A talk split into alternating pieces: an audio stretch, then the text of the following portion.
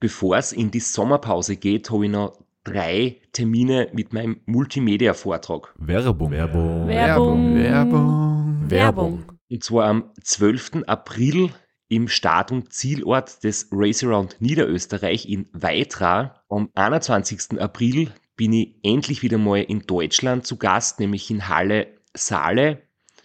Und nach fünf Jahren Pause bin ich am 25.05. wieder in Kärnten. Und zwar in der Artbox in St. Gertraud bei Franschach. Es gibt ein paar Highlights vom Race Across America, Einblicke in meinen 24-Stunden-Rekord und natürlich ganz viel Anekdoten, teilweise auch sehr lustige, aus meinen beiden Teilnahmen beim Transcontinental Race.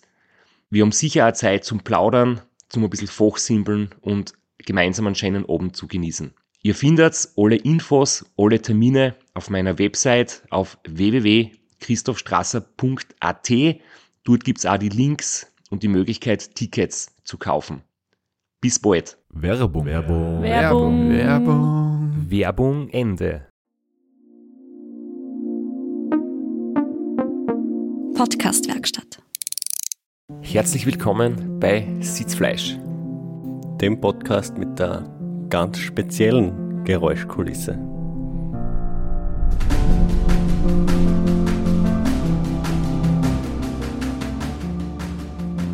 Mit Christoph Strasser. Und Florian Kraschitz. Welche Geräuschkulisse Ja. meinst du? Du schaust mir jetzt groß an, aber du hast im Off äh, deine Keks gegessen. Zwei Zentimeter vom Mikro entfernt und du hast deinen Kopfhörer nicht aufgehabt. Ich habe meinen aber noch aufgehört, das heißt, ich habe es jetzt äh, ganz speziell. Hast du meine schönen Kaugeräusche gehört? Ja, das es, ist, es ist wirklich witzig, wenn du es wenn du es so laut hörst. Ich liebe Kaugeräusche. ich würde eigentlich ein Intro machen mit Herzlich willkommen bei Sitzfleisch, dem Gravel Podcast. Ah ja, das hätte auch gut passt. Aber jetzt sind wir schon zu weit fortgeschritten. Weil heute wird es ein bisschen mehr Offroad-Passagen oder Offroad-Zitate geben, weil wir beim Transcontinental Race weitermachen, wo wir das letzte Mal aufgehört haben. Und heute gibt es wirklich überhaupt keinen Smalltalk, sondern wir steigen sofort ins Thema ein. Ah, es ist, es ist gut, dass du das jetzt nochmal dazu gesagt hast, dass wir ja jetzt äh, eigentlich drei Tage später sind. Wir, haben, wir nehmen das ja jetzt eigentlich direkt am Anschluss an die letzte Folge an und ich hätte jetzt gleich losgelegt. Ich war, ich, ich war ja noch quasi im, im Gedanken äh, mit meinem letzten Satz noch gar nicht fertig, aber gut, dass du mich daran erinnert hast, dass wir ein kurzes Recap zumindest machen. Ja, also, du hast dich in der Küche bedient in Banja Luka und bist dann raus ins Finstere, wo du eigentlich ja immer den Plan hattest, in den Sonnenaufgang aufzustehen, weil es einfach leichter ist, so aufzuwachen. Aber du hast dafür einen Vorteil gehabt, von Banja Luka bis zum Ende des Parcours hast du jetzt ganz genau gewusst, was dich erwartet. Ich habe, nachdem ich in der letzten Nacht ausnahmsweise wirklich früh eingecheckt habe, habe ich circa von ja, halb zwölf bis, bis kurz nach zwei geschlafen. Und wie du richtig sagst, ich habe die komplette Strecken durch Bosnien gekannt. Ähm, teilweise vom letzten Jahr, teilweise vom Training, teilweise vom Bihalt. War mir da sehr sicher mit der Routenplanung und habe gewusst, der Robin ist ein paar Kilometer vor mir irgendwo am Schlafen. Und ich habe mir gedacht, okay, keine Ahnung, wann er aufsteht, wann er weiterfährt. Aber schön wäre es natürlich, wenn ich ihn überholen kann. Und es hilft wirklich mental sehr, wenn du die Strecken kennst. Das ist wirklich, ich kann das immer nur jedem empfehlen, wer sowas mitfahren möchte, wer wirklich ein gutes Ergebnis fahren möchte. Wenn man aufs Abenteuer aus ist, kann es sehr erfrischend sein, neue Gegenden kennenzulernen, was zu entdecken, was man noch nie gesehen hat. Wenn man die bestmögliche Leistung abrufen will, ist immer gut, wenn man die Strecken kennt. Und gerade bei Rennen, die eine vorgegebene Strecken haben oder vielleicht jedes Jahr gleich sind, ist das sicher machbar und gehört für mich zu einer, einer professionellen Vorbereitung eigentlich dazu. Beim Free-Routing-Rennen wie beim DCR kannst du natürlich nicht die Strecken kennen, weil du musst sie recht kurzfristig vorher planen. Aber in dem Fall habe ich das Glück gehabt, dass ich alles kennt habe und bin dann tatsächlich gut in den Rhythmus gekommen. Habe dann am GPS-Tracker gesehen, dass ich am Robin vorbei bin und habe natürlich dementsprechend umso mehr Motivation gehabt, weil ich gewusst habe, jetzt ist vielleicht der Moment, wo er einen Vorsprung rausfahren kann. Der Punkt vom Robin ist aber nicht lang gestanden. Der ist gleich danach wieder, hat er sich wieder in Bewegung gesetzt. Also es war ein richtiges Rennen und ähm, den genauen Zwischenstand, nachdem wahrscheinlich keine weitere Schlafpause notwendig wäre, äh, wird man dann beim Checkpoint wieder sehen. Also die, die genauen Kraftverhältnisse, wie es dann wirklich ausschaut. Ja, bis zum nächsten Checkpoint war es noch ein weiter Weg. Da war definitiv eine Schlafpause nötig, weil wir haben ja letztes Mal gesagt, dass Checkpoint 2 bis 3 fast 1000 Kilometer lang ist. Ähm, das heißt definitiv mehr als zwei Tage. Aber es war jetzt so, dass wir offensichtlich jetzt mich ähnliche Route gehabt haben und da hat man dann im Prinzip gut, gut vergleichen können. Eins der Dinge, wo ich auch gewusst habe, wenn ich das schaffe, bevor der Verkehr losgeht, also wenn ich dort ganz früh dort bin, nämlich so ein, ein Abschnitt bei Travnik heißt dort die Stadt, da ist ein Stück von einer sehr großen Bundesstraße, da habe ich voriges Jahr auf der gleichen Route mal ziemlich einen mentalen Einbruch gehabt, weil so viel los war und mir das halt unglaublich fertig gemacht hat, dass so viel Verkehr war und, und nicht wirklich viel Platz auf der Straße. Das war ein bisschen psychischer, ein wüder Einbruch. Da habe ich heuer gewusst, okay, ich bin früh morgens dort und das ist vielleicht noch bevor der Verkehr wirklich stark wird. Das war also Zusatzmotivation, dass man dann irgendwie aufgegangen ist, dort wirklich zeitig durch zu sein und mir den psychischen Stress irgendwie zu sparen.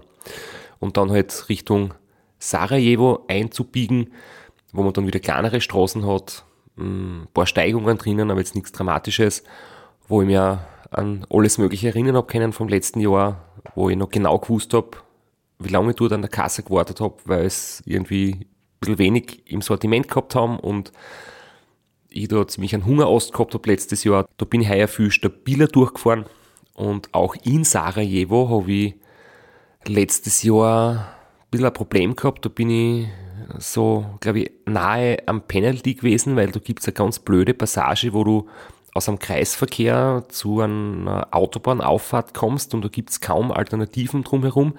Zumindest habe ich voriges Jahr das nicht gewusst. Und heuer habe ich das eben rausgefunden, dass es da eine kleine Umfahrung gibt. Das heißt, man fährt da ähm, irgendwo in einen Schotterweg ein, hat ein kurzes Wiesenstück, muss das Radl über einen ähm, Eisenbahnübergang quasi heben oder schieben. Das ist nur so ein Fußübergang mit ein paar Holzbrettern.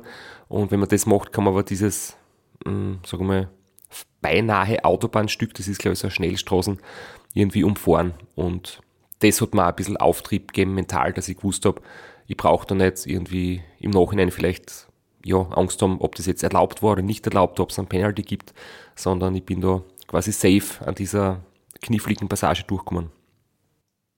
Dazu gibt es auch ein, ein Handyvideo. Äh, das werdet ihr nicht sehen, aber zumindest hören.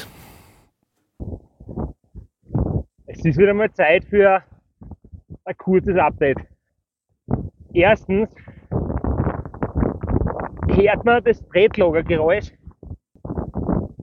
Ich meine, das Radl habe ich vor vier Wochen gekriegt, vor drei Wochen ist es zusammengebaut und umbaut. Und jetzt bin ich gefahren damit, drei Ausfahrten vor dem Rennen und jetzt ein paar Tage Regen. Und das Tretlager klingt wie nach zwei Jahren Schlechtwetter. Ein bisschen frustrierend. Ah, das geht. Hallo.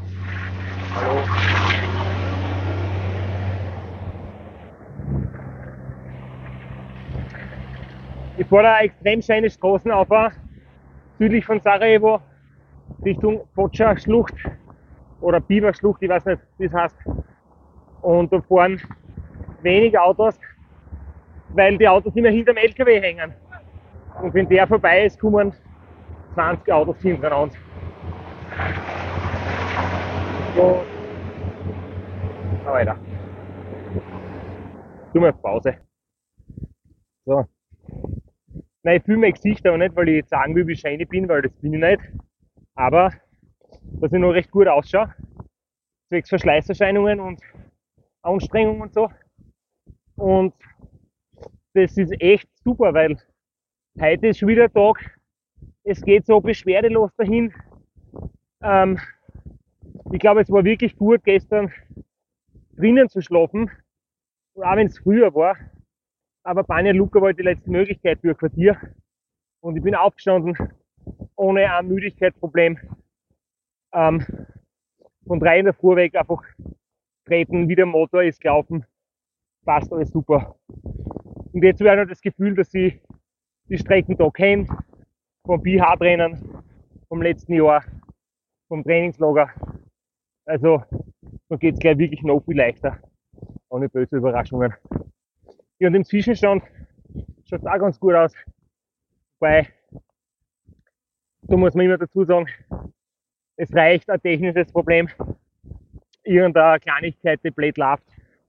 Und dann ist ein Vorsprung von ein, zwei Stunden sofort weg. Aber allein, dass ich heute schon ein, zwei Stunden ausgefahren bin, sagt einfach, dass es viel gut läuft, dass bisher alles richtig gemacht worden ist und dass auch kein, kein Hinweis dazu gibt, dass es sich demnächst bergab gehen soll.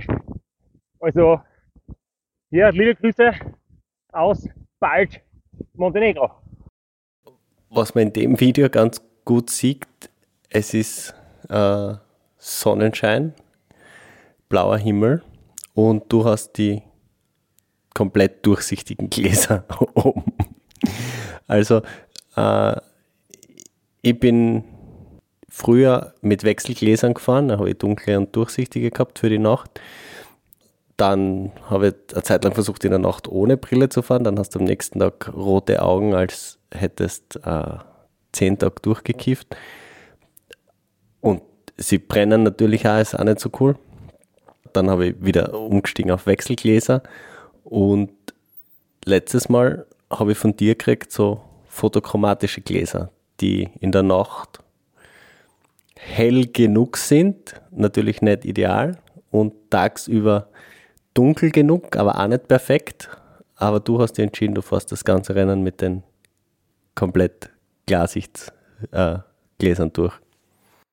Nein, ich, mich nicht dafür entschieden, es ist passiert. Es war ein Missgeschick. ähm, folgende Hintergrundgeschichte. Ich habe mit, früher haben sie J Athletics Kassen, jetzt heißen sie Athletes Eyewear einen Brillenausstatter und die haben wirklich, die haben wirklich ja, überragende Brillen. Und eine davon hast eben auch du. Und sie haben dann im Zuge dessen, dass sie jetzt quasi das Logo neu gestaltet haben und der, der, der Firmenname sich leicht geändert hat, haben sie ein paar Produkte überarbeitet. Und plötzlich war meine Lieblingsbrille, die Easy Rider, die du kennst, mit den Gläsern, die photochromatisch sind, sprich sich anpassen an die Lichtverhältnisse. Und ich habe die wirklich für die Nacht und für den Tag eigentlich sehr, sehr gut gefunden. Du brauchst nichts wechseln und hast eine Brille, mit der kannst du Tag und Nacht fahren, wirklich cool. Und jetzt gibt's die Easy Rider nach wie vor, nur jetzt hat sie andere Gläser drinnen. Und das habe ich halt im letzten Moment neu bestellt und habe das einfach nicht so genau gelesen. Ich habe mir gedacht, na passt, gleiches Modell, anderer Name, her damit und gehen wir. Ähm, und unterwegs habe ich dann gemerkt, irgendwie so, warum werden die eigentlich nicht dunkel? die Sonne blendet ganz ordentlich.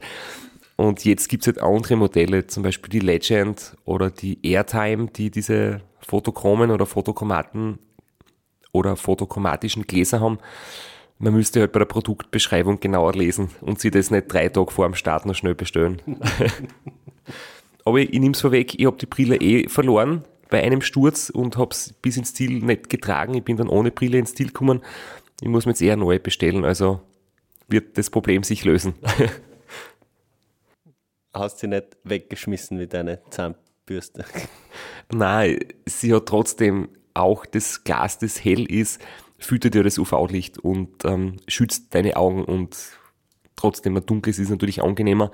Aber ich habe schon gewusst, die Brüne ist trotzdem so gut, dass ich es nicht austauschen möchte gegen eine 5-Euro-Brille bei irgendeinem, weiß ich nicht, Strandverkäufer irgendwo schnell eine gefälschte Brille kaufen, das will ich doch nicht. Also bin ich bei der geblieben, zumindest bis ich es verloren habe. Der ist, äh, man hört es in dem Video, du sagst das auch mehrmals, aber dir ist deutlich besser gegangen wie am Vortag. Und so eine Phase, so eine Stärkephase muss man natürlich ausnutzen und du hast richtig äh, Gas gegeben und hast äh, ein bisschen Zeit zwischen dich und den Robin gebraucht. Ja, und das ist für mich eine der schönsten Landschaften dort. Äh, man kommt dann eben zu diesem schon öfters erwähnten Turmitor Nationalpark, ähm, sobald man die Grenze nach Montenegro quasi erreicht hat. Und auch davor diese, diese Schlucht durchs, die Ortschaft heißt Foča, ich glaube der Fluss heißt Piva, man liest irgendwo mal Fočatal oder Pivatal, tut mir leid, dass ich das jetzt nicht, vielleicht nicht korrekt sage, auf jeden Fall, diese Gegend südlich von Sarajevo ist echt atemberaubend schön. Und man hat viele Tunnels und ich habe das gewusst, wiederum Lektion vom letzten Jahr, das Licht muss einsatzbereit sein. Im Originalzustand macht die Supernova automatisch hell, sobald das Umgebungslicht abnimmt. In meiner Spezialkonstruktion habe ich müssen den Schalter umlegen, das habe ich alles früh genug gemacht, dass ich nicht unbeleuchtet in einen Tunnel einfahre und fast einen Sturz baue, so wie letztes Jahr. Und dann ja, hat man ewig lange Abfahrt das Tal bergab, durch die Schlucht, durch Tunnels. Ja, das war einfach wirklich, wirklich wunderbar da verfliegt die Zeit, da hat man mit einer Freude irgendwie einen guten Druck am Pedal und kann das einfach wirklich auch genießen. Das sind so die herausragenden Momente des Tages.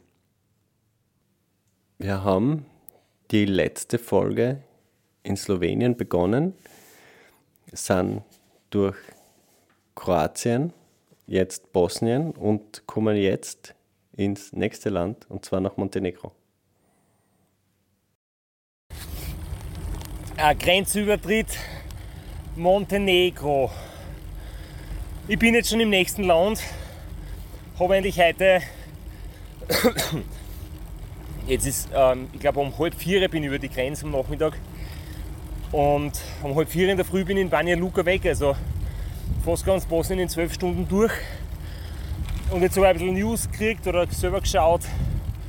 Äh, der Robert Müller ist jetzt gerade in Bosnien eingefahren ähm, der Marin war um die Mittagszeit in Banja Luka, hat der Bihard-Veranstalter gepostet. Und der Robin ist jetzt schon deutlich hinten zurückgefallen bei mir, aber hat jetzt da einen Zusatzstopp einlegen müssen wegen Reifen. Also ich möchte nichts verschreien und ich brauche selber noch richtig viel Glück, dass ich bannenfrei durchkomme oder die Abwesenheit von Pech, sagen wir so. Aber der Robin mit seinen Abkürzungen und die wüden Schotterpassagen, ich habe mir noch gedacht, ich würde mir das nicht trauen, weil die Reifen müssen das Rennen durchhalten. Und offensichtlich haben seine das nicht. Also das ist halt immer die Kehrseite von scheinbaren Abkürzungen. Und jetzt ja beim Grenzübergang habe ich wieder mal erlebt, was es heißt, sich fremd zu schämen, wenn die Touristen aus unseren Ländern einfach an der Grenze so aggressiv sind und frustriert, weil sie ja, es ist gut lange Zeit in der Hitze warten müssen, es hat jetzt 41 Grad, vor zwei Tagen haben wir noch 2 Grad und Schnee gehabt. Ähm, aber bin ich da schon ein bisschen bedrängt vorgekommen als Radlfahrer, wenn du quasi von den Autos abdrängt wirst, obwohl du dir niemand der Zeit wegnimmst. Und gerade zwischen den zwei Schranken, wo man auch, wenn man Huben vorbeidrängt, äh, vorn wieder in der Schlange steht. Also der Urlaub wird deswegen nicht länger oder kürzer. Aber ja, wenn man halt so weit herfährt mit dem Auto, hat man sich den Urlaub echt verdient verstehe schon, dass man ungeduldig ist. Und am Radl ist man halt ein bisschen entspannter, weil da hat man frische Luft, Fortwind, da ist nicht so heiß. Und sobald man dann vom Grenzübergang weg ist, ist der Ärger auch schon wieder verflogen. Jedenfalls so schön es in dieser Gegend da ist, ähm, wie im Frühling da war, da war es wirklich traumhaft, da waren wir fast die einzigen Leute. Und auch voriges Jahr mit dem Radl bin ich am Oben durchgefahren, da wo es gerade dunkel war, weit und breit kein Mensch. Und heute hat wirklich starker Verkehr durch die Tunnels, war etwas mühsam. Aber jetzt bin ich schon in Plucine, fast am Hügel oben. Jetzt geht es dann, glaube ich, ganz Montenegro nur mehr bergab bis Albanien.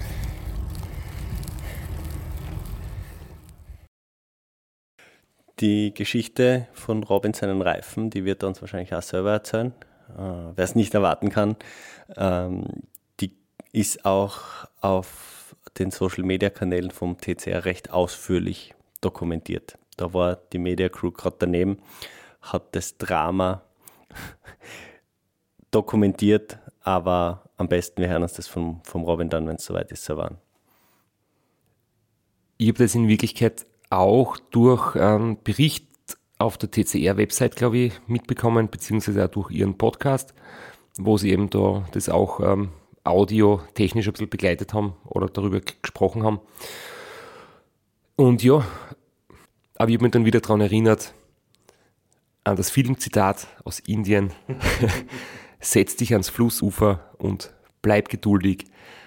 Oder vielleicht ist sich ans Flussufer setzen in deinem Fall nicht das Richtige, zumindest setz dich aufs Radl vor, weiter, bleib bei dir und bleib geduldig. Genauso geduldig hätte ich mir teilweise auch beim Grenzübergang die Leute in der Warteschlange gewünscht.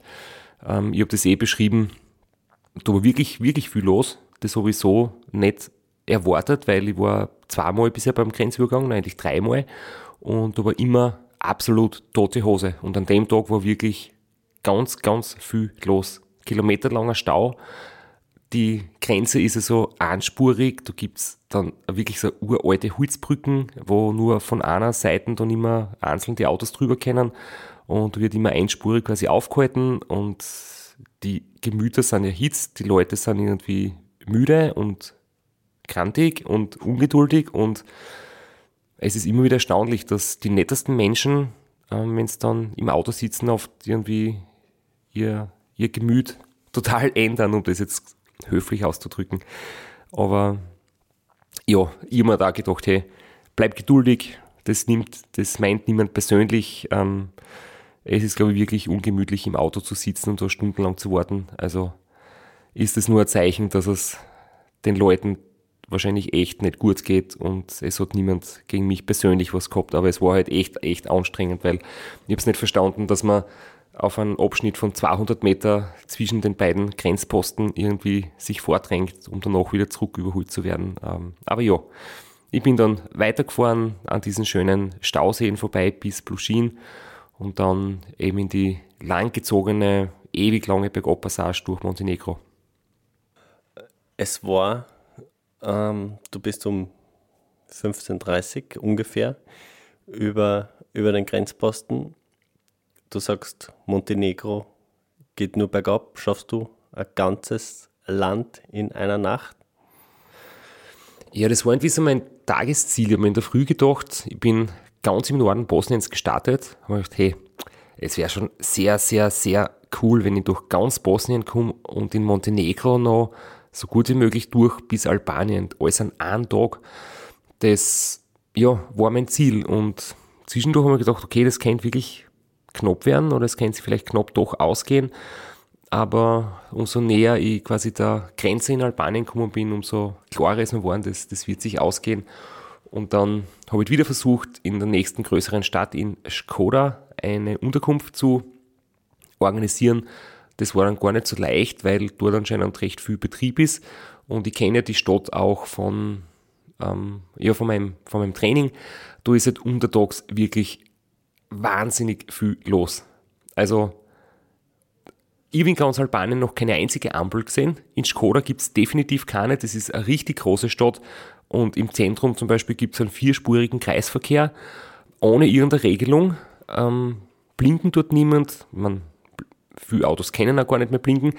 Ähm, dann sind Pferdekutschen, diese dreirädrigen kleinen Lieferwegen mit dem Moped-Motor. Dann sind natürlich Motorradl, Moped, Fußgänger, Radlfahrer, alles kreuz und quer und irgendwie funktioniert's. Aber wenn du dann selber dort mittendrin steckst im Getümmel, ist das schon eine spannende Geschichte. so habe ich Skoda kennengelernt. Und ich habe irgendwie gewusst, okay, dort vielleicht in der Nacht hinzukommen, wäre sicher angenehmer als tagsüber. Und ich muss ja auch sagen, der Weg dorthin, also durch Montenegro, durch so im Sonnenuntergang, du hast teilweise so hm, einspurige Straßen gehabt in einer Abfahrt, weil da war die große Bundesstraße durch einen fetten Tunnel, der war von der Rennleitung aus Sicherheitsgründen auch verboten. dann fährst du eben eine kleine Straße parallel dazu, wo es so kurvig, mh, geschmeidig, so leicht bergab dahin geht. Ähm, Sonnenuntergang, extrem schöne Berge rundherum, duftende Blumen, kein Mensch weit und breit. Es war echt wirklich, wirklich geniale Abendstimmung. Und ja, dann erreicht man eigentlich auch den, den See, den Lake Skotari. Und dort am Ufer ähm, ist dann der Grenzübergang. Das war so der, der Abend, ja, und ich glaube, kurz vor Mitternacht oder so habe ich dann tatsächlich den Grenzübergang nach Albanien erreicht und habe quasi mein, mein Tagesziel irgendwie geschafft. Das war ein ziemlich schöner Moment, ja. Obwohl es da so wuselt und da so viel los ist, hast du gesagt, hast, war es ein Problem, ein Zimmer zu finden in Skoda? Ja, ich habe aber eins gefunden. Und es ist von der Grenze bis Skoda sind es mal circa 30 Kilometer. Das heißt, du ich gewusst, ich muss ähm, um die Mitternachtszeit irgendwie diese 30 Kilometer noch schaffen. Habe dort wieder das Gefühl gehabt, dass es gut war, diese Pflicht zu haben, weiterzufahren, weil sonst haut es mit dem Zimmer nicht hin. Hätte ich draußen geschlafen, wäre ich sicher früher in die Pause gegangen, hätte ich mich sicher früher hingelegt. Und so habe ich gewusst, ich muss jetzt noch richtig durchbeißen, aber dafür gibt es dann als Belohnung eine Dusche und ein Bett. Hast du dann, wie du eingecheckt bist, nochmal auf den Tracker geschaut, was der Robin in Zwischenzeit gemacht hat? Na, das habe ich im Vorfeld gemacht. Also wie ich letztens schon erzählt habe, so die ganzen Erledigungen unter Anführungszeichen, die es halt gibt, ähm, umziehen, Warnweste, Lichter einschalten, alles mögliche checken, ähm, Zahnbürste herrichten, schauen, dass irgendwie alles so beieinander ist, dass du dann, wenn du in die Unterkunft kommst oder wenn du in die Pause gehst, dann wirklich so wenig Handgriffe wie möglich zu tun hast und ein paar Dinge kann man auch am Radl schon erledigen, die man dann in der Pause nicht mehr machen muss und dort wirklich dann ja, jede Minute, die geht, halt wirklich zu schlafen und nicht irgendwie nur mit Ordnen vom Gepäck oder mit Heraussuchen von Dingen irgendwie zu, unter Anführungszeichen, verschwenden. Aber jetzt hast du mir meine Frage nicht beantwortet. du bist eher ausgewichen. Äh, Sag sie nochmal bitte, ich habe es vergessen. äh, weißt du, was der Robin gemacht hat bis zu deiner Schlafpause? Ist er dir näher gekommen? Ist er, hat er wieder eine verrückte Routenvariante gefunden? Oder? Ähm, richtig, das war deine Frage. Ich habe die letzten Stunden dann in dem Fall nicht mehr geschaut, weil ich tagsüber gesehen habe, dass irgendwie der Abstand recht stabil ist und dass ich halt irgendwie in dem Moment einfach auch wirklich so glücklich war, dass ich mir gedacht habe, hey, jetzt schaue ich da nicht mehr jetzt so ganz im Detail nach, weil ich aber gewusst, ich habe jetzt da keine Schwäche gehabt, es gibt sicher keine Möglichkeit, dass ich da Zeit verloren hätte. Ähm, die Straßen sind wunderschön in Montenegro, also wirklich super ausgebauter Asphalt. Einziges Problem ist dort und in Albanien, sie haben diese Temposchweller. In den Ortschaften sind oft Tempo 30 Zonen und da hast du diese ja, Asphalthügeln und die sind echt brutal. Die sind wirklich brutal. Du musst du immer mit beiden Händen am Lenker sein. Sonst kann sein, dass du vorwärts absteigst, wenn du, nur mit einer Hand dich, dich quasi abstützt. Und die kommen recht häufig, diese Temposchweller. Und das hat auch eigentlich mir die Lust genommen, dass ich da unterwegs einmal aufs Handy schaue, sondern mich eher auf die Straßen konzentriere. Aber trotzdem auf den langen Bundesstraßen habe ich dann natürlich schauen können, habe gesehen, bin voll glücklich mit meiner Position und Robin hat einen Abstand zu mir und nachdem ich dann so gut unterwegs war, habe ich nicht permanent geschaut. Das mache ich dann eher, wenn ich vermute, dass ich zurückfalle oder dass ich schwach unterwegs bin und dann vielleicht nervös bin, dass mir jemand einholt. Man sieht immer wieder, ich bin nervlich ein totales Nervenbündel. Es ist echt so, ich bin, ich bin schon mental stark und, ähm, und so weiter, aber man kann mich schon auch verunsichern. Der Robert hat das jetzt nicht gehört. Der ist jetzt eh äh, in Französisch Guyana und vor der Rundfahrt, der hat keine Zeit zum Podcast hören, der heißt. Das heißt, keine Angst. ja, und er hat es eh schon vorgemacht beim Bihard. Also der hat es schon einmal live gesehen, wie das ist. Werbung. Werbung. Werbung. Werbung. Werbung. Flo, bist du auch schon so aufgeregt, wenn du an den April denkst? Jedenfalls. Äh, wenn du das gleiche meinst wie ich, dann bin ich schon sehr voller freudiger Erwartung.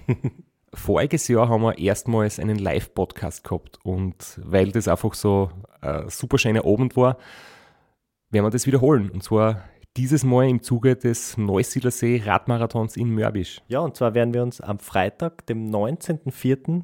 im Strandhaus Mörbisch die Ehre geben und mit einem unglaublichen Überraschungsgast äh, einen Live-Podcast aufnehmen. Also allein schon wegen dem Gast bin ich so nervös. Ich hoffe, dass du nicht dich ins Publikum setzt äh, und zuhören willst, aber ich muss sagen, der, der Gast ist wirklich grandios und ich würde sagen, wir hören einfach einmal, was er zu dem Ganzen sagt.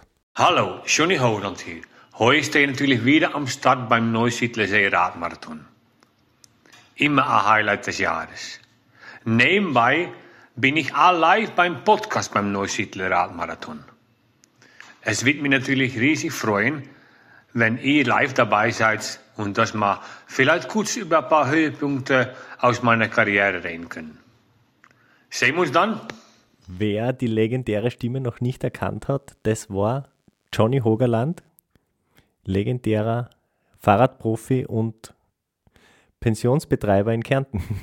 Ja, und noch unter anderem dreimaliger Teilnahme oder Finish bei der Tour de France, jetzt auch im, in der Radmarathon-Szene sehr erfolgreich und sehr umtriebig. Und ja, wir freuen uns sehr, dass wir mit ihm äh, den Abend gestalten können. Und natürlich haben wir auch was zu gewinnen. Und zwar gibt es für zwei Personen jeweils ein Ticket und einen Startplatz für entweder Zeitfahren oder Radmarathon. Zeitfahren ist am Samstag, Radmarathon am Sonntag. Das heißt, es sind zwei Tickets, zwei Startplätze und gewinnen tun die, die folgende Frage richtig beantworten. Wie viele Tage ist Johnny Hogerland bei der Tour de France 2011 im rot-weiß gepunkteten Bergtrikot unterwegs gewesen? Schickt uns eine E-Mail an sitzfleisch.christophstrasser.at. Wir freuen uns auf eure Teilnahme, wir freuen uns auf äh, den Live-Podcast im Strandhaus und vor allem auf unsere Teilnahme, weil wir beide haben auch eine Startnummer und werden Samstag beim Zeitfahren dabei sein. Ja, und werden uns wieder mal mit den Besten der Szene messen. Du wahrscheinlich ein bisschen kompetitiver als ich, aber ich freue mich immer wieder, wenn ich mir aufs Zeitfahrrad setzen kann. Heuer bin ich ohne Scheibe am Start, weil du meine Scheibe ja verkauft hast. Vielleicht können wir nur in der Leihgeschäft einfällen. Werbung. Werbung. Werbung. Werbung. Werbung Ende. Klassische dreistündige Schlafpause äh, und dann weiter. Was war dein Ziel für den Tag dann? Am nächsten Tag war natürlich das Ziel, ähm, diesen Checkpoint 3 und den Parcours 3 zu erreichen, das ja die längste Gravel-Passage sein wird im ganzen Rennen. Das war unter Anführungszeichen der ausgeschriebene Gravel-Parcours, den ich schon aus dem Training gekannt habe und auch den Weg dorthin gekannt habe. Und ich habe aber trotzdem eine Geschichte noch ähm, aufgenommen, nachdem ich quasi aus der Unterkunft weitergefahren bin. Und die finde ich in Wirklichkeit ziemlich lustig. Die hören wir uns jetzt an. Wow, jetzt habe ich heute meine erste Krise leider überwunden mit einer Methode, die ich so nicht wollte.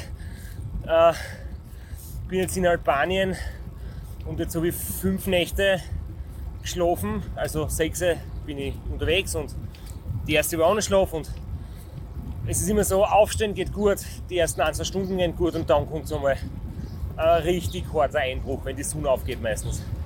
Oder kurz danach. Und heute war äh, beim Vermieter oder wo ich geschlafen habe, da war nichts zum Essen zu erwischen. Ich habe auch nicht mehr so viel mit dabei gehabt. Und dann war ich glücklich, dass ein kleines Geschäft gegeben hat, das um 5 in der Früh oder um halb 5 offen gehabt hat. Da haben wir dann so einen einen Kilo Sack Kekse gekauft. Und den habe ich jetzt aufgemacht und habe zur äh, zur Musik ein bisschen versucht mitzusingen und äh, mit mir selber zu reden und mich munter zu machen. Und dann habe ich die Kekse zugegessen und das hat richtig gut funktioniert. Das Knappern Und der Zucker, das macht runter. Und dann bin ich über so einen Temposchweller drüber gefahren und der war so gemein, dass man das Sackerl mit gefühlten 100 Keksen, die ich in der Hand gehabt habe, sind wir alle ausgeflogen. Ich habe noch genau drei über. Und eine Sturzgefahr war auch nicht ohne, weil das war ein Temposchweller, wie wenn du über eine komplette Eisenbahnschiene fährst. So ganz ein, ein gemeiner, hoher, ohne einen Verlauf drinnen. Und ja, ich bin eh froh, dass, dass mich nicht auf die, auf die Schnauze geworfen hat, aber es ist halt echt schon um die Keks. Dafür bin ich jetzt munter. Sehr lustige Geschichte, aber du hast was sehr Lustiges angekündigt. Weiß ich nicht, ob die Geschichte sich dafür qualifiziert. Erzählen wolltest, glaube ich, was anderes und du bist jetzt drauf gekommen, dass du davon gar keine Aufnahme hast, sondern musst das jetzt aus deiner Erinnerung hervorkramen. Ja, es war nämlich die Schlafpause an sich absolut äh, eine Komödie, wirklich, das war so großartig. Ich bin hingekommen zur Unterkunft und es war mir ein bisschen schwierig hinzufinden und ich habe es dann halt irgendwie auf Schotterwegen, bin ich dann dorthin gekommen, am Stadtrand von Skoda und ähm, ja, der Besitzer oder der Betreiber hat mich dann noch persönlich empfangen, da war es irgendwie vor eins oder so. Und dann hat er sich einmal entschuldigt, er hat gesagt, ja, er hat zwar das auf, auf Booking und so weiter angeboten zum irgendwie buchen, aber eigentlich ist er schon voll, er ist irgendwie ausgelastet und eigentlich hat er gar kein Bett mehr. Und da war irgendein Fehler in der App. Und ich bin mir sicher, das war kein Fehler, er wollte einfach ein paar Euros dazu verdienen, aber egal. Jedenfalls war es so, er hat mir erklärt, sie haben eine Hochzeit morgen und es sind jetzt schon irgendwie ganz viele Hochzeitsgäste da und alle seine Zimmer sind ausgebucht und er hat nur mehr ein Bett frei im Schlafzimmer bei ihm und seiner Frau. und es, war dann, es waren zwei Stockbetten drinnen, also ich glaube, das war nicht wirklich ihr Schlafzimmer, aber vielleicht haben sie ihr Schlafzimmer Gästen gegeben und, und auf jeden Fall war das ein Zimmer, dort seine Frau drin geschlafen und er eine andere Person, also eine Gästin und ich. Und wir haben uns irgendwie in zwei Stockbetten aufgeteilt und ich bin mit, dem, mit dem Ehepaar und also der Frau vom Besitzer im gleichen Zimmer gelegen und es war halt extrem unangenehm, weil in Albanien sind grundsätzlich über 60 Prozent der Bevölkerung muslimisch. Da gibt es ja sehr viele Moscheen überall. Und ich habe nicht gewusst, welchen Glauben die haben. Jedenfalls habe ich halt nach dem Duschen auch kein Gewand an. Das heißt, ich bin da nackt herumgerannt und bin dann quasi nackt im Zimmer gelegen von seiner Frau und ihm. Und im muslimischen Glauben ist das, weiß ich nicht wie, gut akzeptiert, wenn du da nackt herumrennst. Das war ein bisschen eine komplett schräge Situation. Jedenfalls ansonsten war es extrem nett und, und hilfsbereit und wirklich freundlich und es hat alles gut gepasst und am nächsten Tag bin ich quasi noch, ist mir aufgesperrt worden und ich bin da mit guten Wünschen wieder weitergeschickt worden und ich habe auch noch eine wichtige Frage stellen können, nämlich ich habe mir im Vorfeld ein bisschen Sorgen gemacht wegen Grenzübergängen. Ähm, es gibt ja gerade kleine Grenzübergänge außerhalb der EU, sind manchmal nicht rund um die Uhr offen oder besetzt und es gibt Grenzübergänge, wo du in der Nacht einfach stehst, nicht drüber kannst, niemand da ist und der Schranken zu ist, wie auch immer. Und ich habe halt auf meiner Route einen gehabt, wo vom, von den Informationen, die man auf Google findet oder sonst online findet, es möglicherweise so war, dass der in der Nacht zuhat, von 23 bis 7 Uhr, nämlich der Übergang von Albanien nach Griechenland. Und du findest lustigerweise auf beiden Seiten des Grenzübergangs unterschiedliche Infos.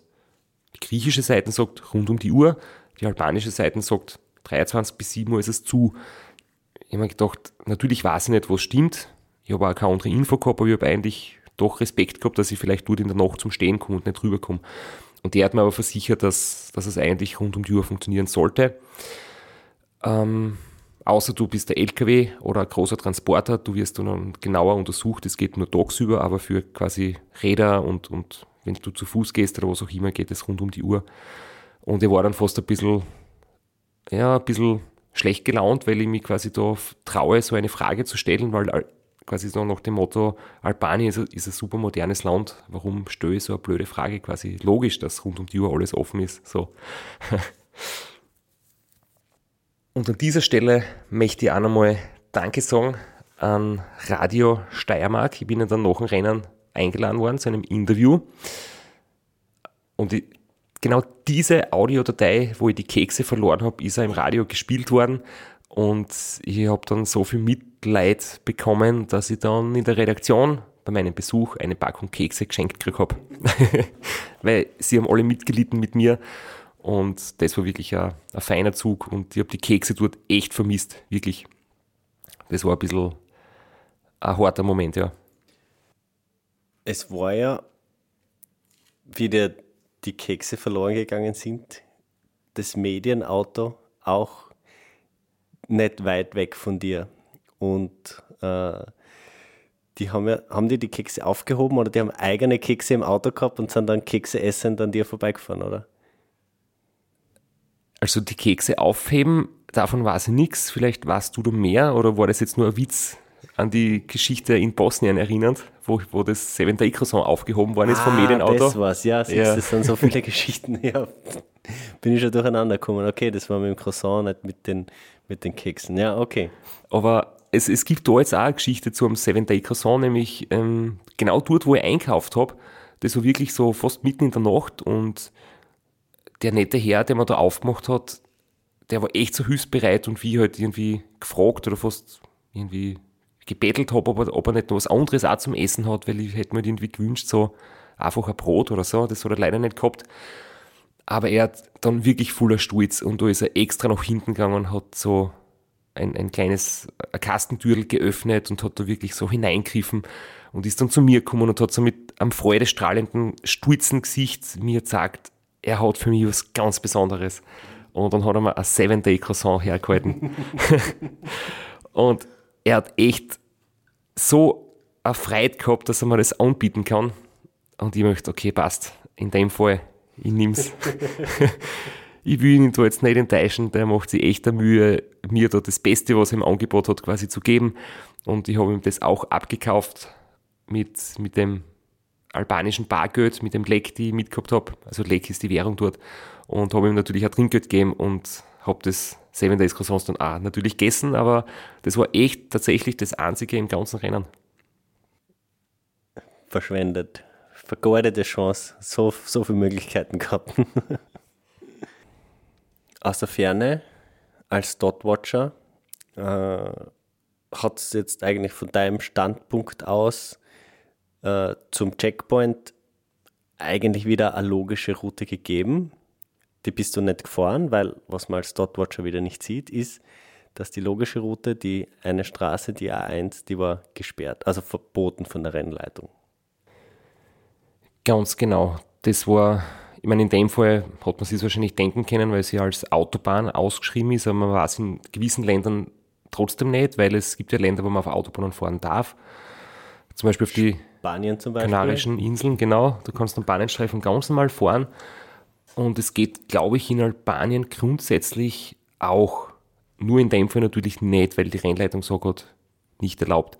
Und das Ganze war schon seit vielen Monaten bekannt. Und ich habe genau gewusst, das ist eine irrsinnig wichtige Passage, weil wenn ich dort wirklich nicht fahren darf auf, auf diesem Abschnitt, da geht es um, um einen halben Kilometer. Es gibt teilweise eine, eine Begleitstraße, teilweise einen Schotterweg oder irgendeinen einen komischen Fußweg, um ein paar Meter, wo ich dann trotzdem ich die alle, quasi alle diese Umwege nehme, auf ein paar hundert Meter auf die Autobahn muss.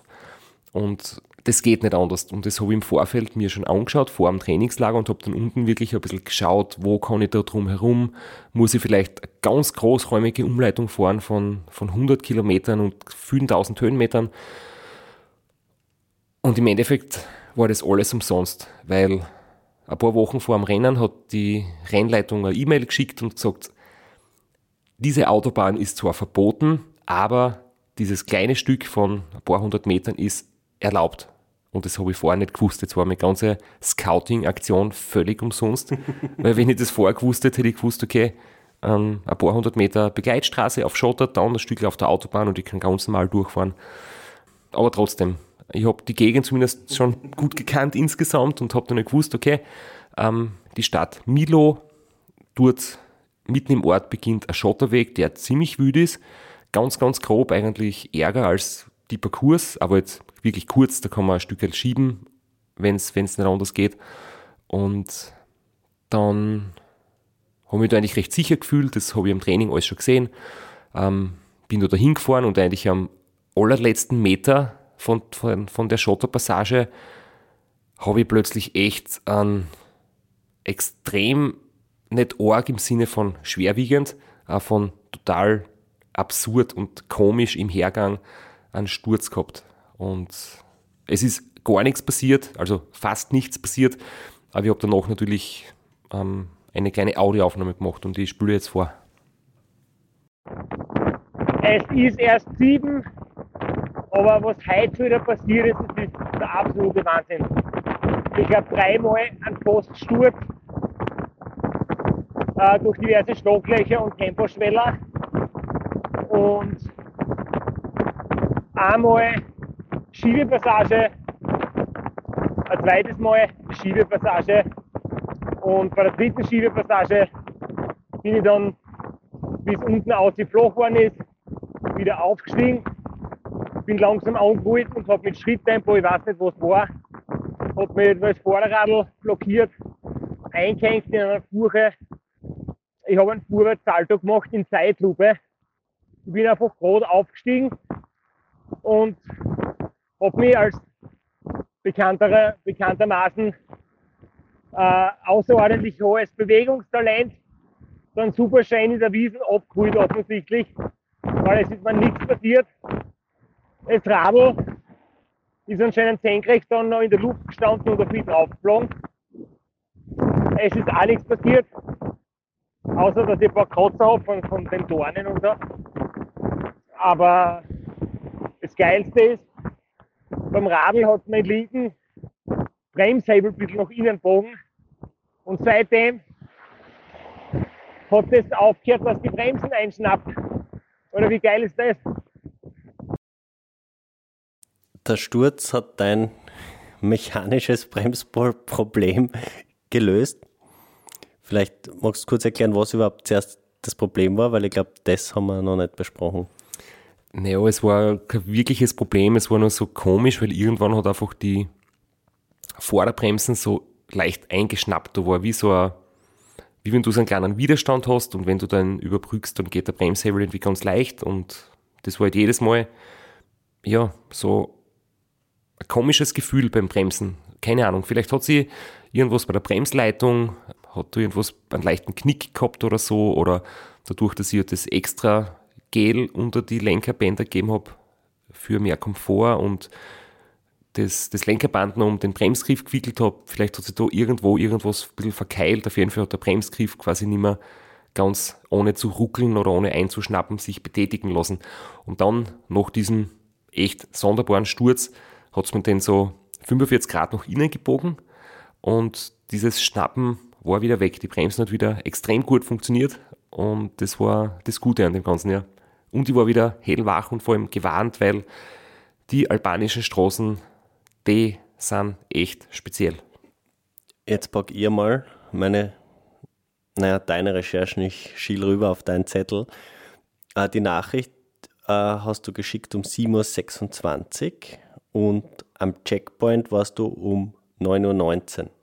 Das heißt, nicht einmal mehr zwei Stunden bis zum Checkpoint. Ist da noch was passiert oder was vergleichsweise ereignislos und du bist einfach hingefahren?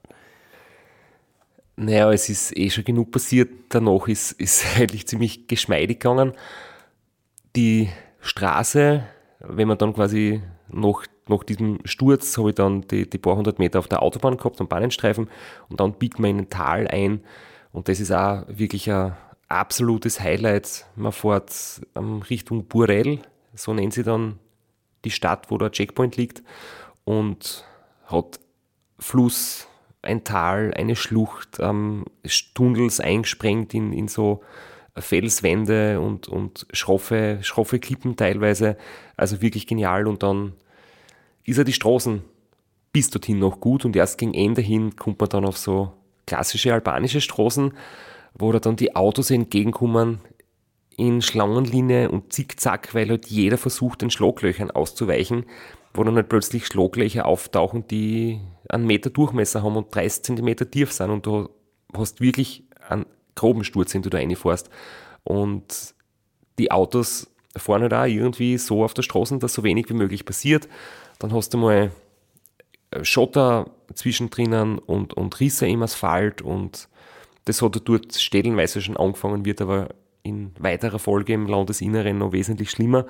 Aber das war im Vergleich noch harmlos dazu. Wenn ich zum Beispiel diese, diese andere Route fahren hätte müssen, die größere Umfahrung, die ich mir angeschaut habe, da hätte man eben eine Passage gehabt, wo man mit dem Auto für, ich glaube, es waren 80 Kilometer oder so fast den ganzen Tag braucht haben, was du mit dem Auto 10 km/h Schnitt fährst, weil du einfach mehr oder weniger Schritttempo fahren musst und sonst hast du einen Totalschaden oder einen Achsbruch oder der Stoßdämpfer wird hin. Es ist wirklich teilweise arg, du bist mit dem Radl definitiv schneller, weil du leichter einen Weg durchfindest durch diese Schlaglöcher. Aber das, was ich da jetzt im Rennen gefahren bin, war großteils gut. Erst am Ende hat es ein paar echt zache Passagen gegeben. Und auch am Checkpoint dann war es wirklich, wirklich angenehm, super betreuter Checkpoint, nette Leute, ein paar kurze Gespräche gehabt, alle sehr freundlich. Ich habe versucht, ähm, zügig weiterzufahren, aber trotzdem ein bisschen Zeit zu, ähm, zu investieren, weil es einfach echt, echt super Leute dort gegeben hat. Hast du äh, Zwischenzeiten vom Checkpoint, also jetzt müssen wir wieder ein bisschen nach vorspringen, du, du bist da um 9.19 Uhr, wie ich schon gesagt habe. Wann sind die anderen gekommen? Ja, das habe ich in dem Moment natürlich nicht gewusst, aber jetzt auf der Ergebnisliste zu sehen war, dass ähm, der Robin circa fünf Stunden später gekommen ist und, und der Marin 14 Stunden hinter mir. Und wir drei waren eigentlich auch die einzigen, die es an dem Tag geschafft haben. Ab Platz 4 äh, war dann schon ein Tag vergangen quasi. Und mehr habe ich mir da jetzt auch nicht außergeschrieben, ehrlich gesagt. Was, was viel spannender ist, ist jetzt der lange 40 Kilometer Gravel-Parcours, der direkt nach dem Checkpoint beginnt. Ja, ich habe da gleich gesehen, dass sich das offensichtlich doch verändert hat. Im Training habe ich das als ziemlich einfach empfunden und mir gedacht, boah, das ist deutlich angenehmer als, als letztes Jahr diese ganz arge Passage auf der Transalpina. Aber ich muss sagen, jetzt im Rennen war es deutlich schlechter. Entweder hat es geregnet und den Schotter ein bisschen ausgespült. Es waren auch einige Leute unterwegs mit Motocross-Maschinen und Geländeautos, die ein bisschen sportlicher ausgelegt waren. Also es waren definitiv Touristen, weil Einheimische machen das nicht. Die haben entweder sehr, sehr ja, abgenützte Autos mit vielen Kilometern drauf und wenig Teilen an der Karosserie. Das sind oft so, das ist ein Motorblock mit vier Rädern und irgendwo ein rostigen Metallstück noch dran. Ähm, ja, definitiv hat es Touristen gegeben, die mit Motorradeln unterwegs waren. Das heißt, die Straßen waren ein bisschen schlechter beieinander. Trotzdem bin ich da recht gut bergauf gefahren, habe nur ein, zweimal quasi kurz ja, resigniert und bin ein paar Meter gegangen, wie es wirklich ganz grob geworden ist. Und ich habe vor allem gewusst, ganz oben, der höchste Punkt war ziemlich im ersten Viertel von der insgesamt 45 Kilometer langen Schotterpassage, ist irgend so sowas wie ein Bauernhof. Du siehst nur aus der Ferne irgendwo, dass du, dass du hinter den Büschen irgendwo ein Haus steht und da habe ich im Training einen ziemlich unangenehmen Moment erlebt, wo mich Hunde attackiert haben. Und im Training habe ich da nicht wirklich damit gerechnet, weil bis dorthin sonst alles komplett friedlich war. Und da waren die Hunde so hartnäckig und einer davon hat mich nicht gebissen, aber irgendwie gezwickt oder gekratzt. Auf jeden Fall habe ich halt eine kleine, ja, Wunde gehabt, beziehungsweise war eher so ein, ein Kratzer, kann man sagen. Aber es war definitiv der Hund, der mich irgendwie attackiert hat, ich habe ein bisschen geblutet und habe gedacht, oh je, jetzt momentan kein Problem, es ist direkt daneben ein äh, super schönes Gewässer, so ein Bach, da kann man sich sofort abwaschen.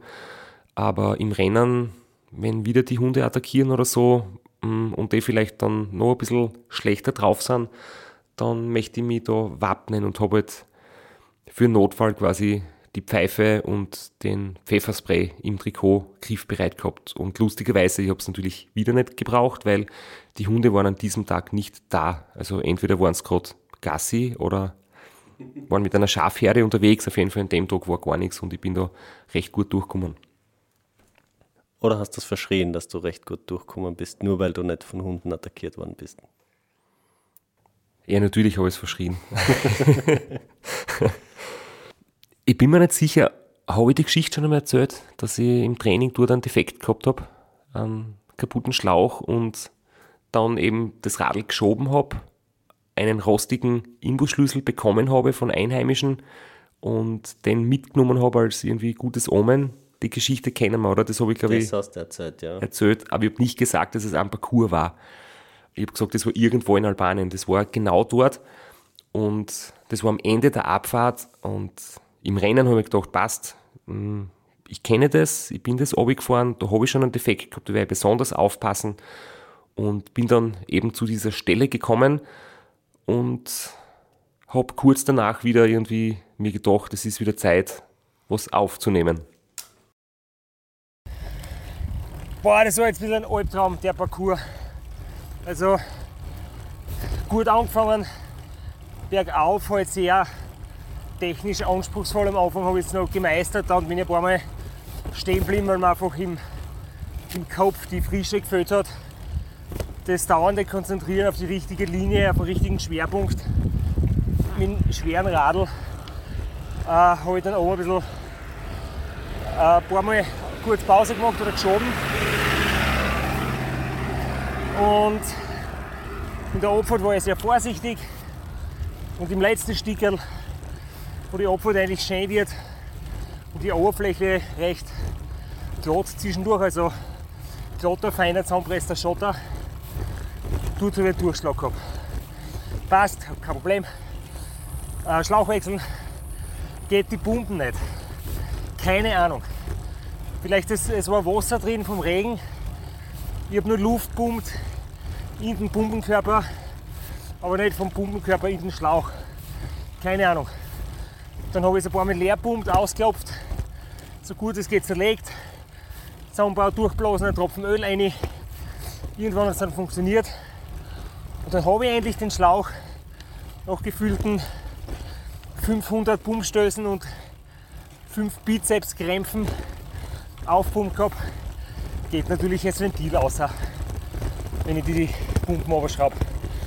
Also nochmal von vorn fest anschrauben, habe ich zuerst eigentlich auch gemacht gehabt, aber trotzdem nochmal. Gleich ein Dry Fluid, also ein Kettengleitstoff aufs Ventilkopf, dass die Pumpen dann leicht runtergeht. Und dann hat es weitere 5 Bizeps-Cramps später endlich passt. Ich habe auf Zwischenzeitdruck 37 Minuten hat das jetzt dauert. Aber immerhin, ich fahre jetzt wieder und werde jetzt bei der nächsten Tankstelle den Luftdruck nochmal nachbessern und dann passt das. Eigentlich immer gedacht, nach der Sachenanstrengung gönne ich mir 20 Minuten Powernap. Das streiche ich jetzt. Bin eh unter Stresshormone, also munter genug und ähm, ich wollte zwar ein Zeitfenster haben, weil ich weiß, der Robin wird näher kommen am Parcours, aber jetzt nochmal 37 Minuten noch mehr, noch näher, das, das würde jetzt nicht reichen. Du sprichst ja natürlich in Robin seine Mountainbike, also ich will nicht Vergangenheit sagen, aber seine Mountainbike-Erfahrung an. Aber es wurde dann rausgestoppt. Er war nur unter Anführungszeichen 40 Minuten schneller am Parcours. Das heißt, wenn deine Angaben stimmen, dass du 37 Minuten zum Schlauchwechseln braucht hast, war er nur drei Minuten schneller als du. Ja, ich habe da glaube ich sogar auf Stoppuhr, also auf Zwischenzeit Lab quasi gedrückt am Garmin, weil ich das wirklich ja, wissen wollte. Ich habe mir zuerst gedacht, wie, das, wie die Panne passiert ist, und gedacht, ich möchte jetzt einmal echt wissen, in wie wenigen Minuten ich ganz schnell Schlauch wechseln kann. Ich war voll motiviert. Und erst dann haben die Komplikationen angefangen und am Schluss habe ich jetzt gesehen, frustrierende 37 Minuten.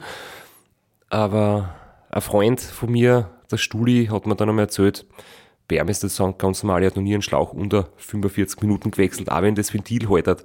Ähm, ich habe gedacht, naja, vielleicht trinkt er ein Bier dazu und nimmt das ein bisschen lockerer. Aber ja, ich habe mich da wieder ein bisschen eingesteigert, was ich nur sagt, dass ich halt voll im Rennmodus bin in Wirklichkeit hat alles passt und es kann viel schlimmer passieren, so wie damals im Training, wo ich quasi das nicht lösen habe können oder die das Multitool verloren habe und den, das Laufrad nicht rausnehmen habe können. Im Endeffekt ist alles gut gegangen. In der Vorbereitungsepisode hast du gesagt, du hast einen Ventilschlüssel dabei. Hat sich jetzt super bezahlt gemacht, oder? Ja, ganz, ganz wichtig. Ich hoffe, dass Ventilschlüssel der richtige Fachausdruck ist.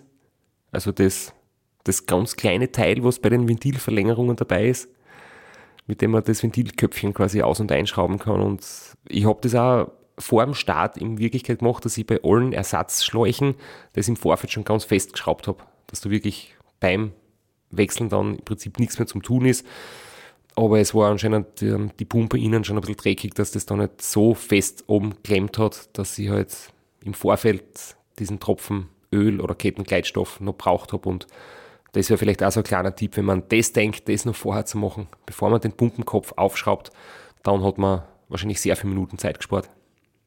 Oder man macht es wie in Ruanda und reißt einfach mit der Pumpen komplett ab. Kann man auch machen. Ich denke, alle, die uns zuhören, müssen sich einfach denken, hey, was ist mit den zwei Typen los? Sind die nicht einfach... Nicht? Ja, du hast die Tubeless gehabt, oder? In Ruanda noch nicht, nein. Aber du hast mit Tubeless auch schon Probleme gehabt beim Seven Serpents. Aber andere. Andere.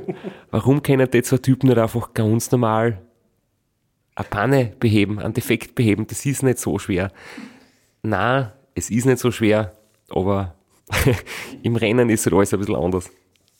In der TCR-Berichterstattung äh, habe ich mitgekriegt, dass Albanien das, ich weiß nicht mehr die Anzahl genau, aber ich glaube, mich erinnern zu können und es ist jetzt auch unmöglich, diese Excel-Tabelle wieder zu finden, weil ich nicht mehr weiß, wo ich die gesehen habe. Aber ich glaube, Albanien das 14. Land war, das jemals vom TCR von einzelnen Athletinnen, Athleten durchfahren, befahren oder äh, wurde. Und In der Geschichte in des der, DCR in der oder Geschichte in der des Ausgabe? DCR, Okay. das 14. Land überhaupt. Und du warst der Erste in Albanien und hast jetzt auf dieser Excel-Tabelle, die ich großartig gefunden habe, da ist aufgeschlüsselt nach Editionen, äh, welcher Fahrer, welche Fahrerin wann in welchem Land war und welches Land wie oft besucht worden ist und komplett arge Auswertungen. Und du warst, glaube ich, der Erste in Albanien überhaupt. Und ich glaube, Albanien war das 14. Land. Ich kann mich nicht mehr erinnern. Aber Albanien liegt hinter uns und Aber hat es nicht schon Rennen gegeben, wo durch Albanien gefahren wurde vor mir? Es hat noch nie einen Checkpoint gegeben, das weiß ich sicher. Das haben sie ja betont. Erstmals ein Checkpoint in Albanien. Und ich glaube, es ist noch niemand äh, in den bisherigen Ausgaben durch Albanien oder in Albanien gewesen. Ja? Ähm, ich glaube, es ist dann auch, also es war ja in, in den bisherigen Ausgaben, die waren ja, also Griechenland war schon ein paar Mal Ziel, aber es war meistens äh, dann doch Bulgarien in irgendeiner Art und Weise. Türkei war schon öfters, Istanbul. Ähm, die Ausgabe, wo die Fiona Kolbinger gewonnen hat, überhaupt von Bulgarien nach Frankreich. Ja. Aber Albanien anscheinend noch nicht, ja. Und ja, jetzt ist ein, ein Land mehr auf dieser Excel-Tabelle. Und das war eigentlich nur ein komplizierter Weg, um zu sagen, dass Albanien jetzt schon hinter dir liegt und du das nächste Land, äh, Nordmazedonien, in Angriff nimmst. Nordmazedonien war kurz danach, genau, der Grenzübergang war direkt ähm, ein paar Kilometer nach dem Parcours. Es hat dann noch wirklich ganz, ganz steile Rampen gegeben, in Kombination mit Schlaglöchern, wo da dann Autos auf einem 10, 15 Prozent Anstieg quasi im Zickzack entgegenkommen. Das war ein bisschen furchteinflößend zwischendurch, aber natürlich fahren alle dementsprechend langsam. Und dann halt Nordmazedonien war völliger Tapetenwechsel im wahrsten Sinne des Wortes, weil die Straßenbeläge waren wieder wie Teppich, die waren echt ganz, ganz fein. Und das Einzige, was in Nordmazedonien nicht so gut war, ich habe mir dort, liebe Grüße an den Ulrich Bartholmös, ich habe mir dort im Uber-Style ein Calippo gekauft. Das war aber irgend so eine Eigenmarke von dieser Tankstelle. Das war nicht so gut, aber es hat trotzdem am Foto gut ausgeschaut.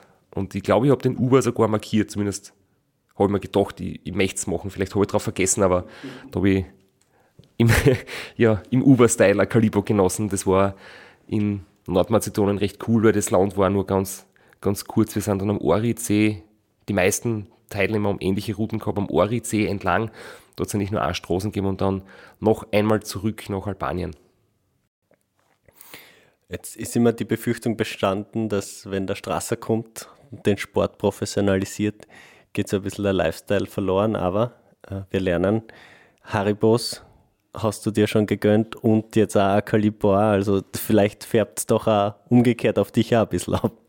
Ja, ich habe zwar die Seven Days ein bisschen verweigert, aber dafür habe ich andere unsupported äh, Trends Vollgas mitgemacht. Ja. Nur ähm, die vier soll man rasiert. Das muss ich ehrlich eingestehen. Da bin ich nicht bereit, den Trend mitzugehen und mit, mit zugewachsenen Beinen irgendwie fahren. Das, ja, das dauert noch, bis ich das mache, hoffentlich. Oder es wird nie passieren. oh, und mit diesem komplett kontroversen Take könnte man jetzt eigentlich die Folge beenden. Dann können sich die Leute drei Tage in unseren Kommentaren auskotzen über diese Aussage von dir. Und dann können wir das auflösen nächst, in der nächsten Folge dann. Ich habe aber nicht gesagt, dass Menschen bessere Menschen sind, die sich die Beine rasieren. Es ist reine Geschmackssache.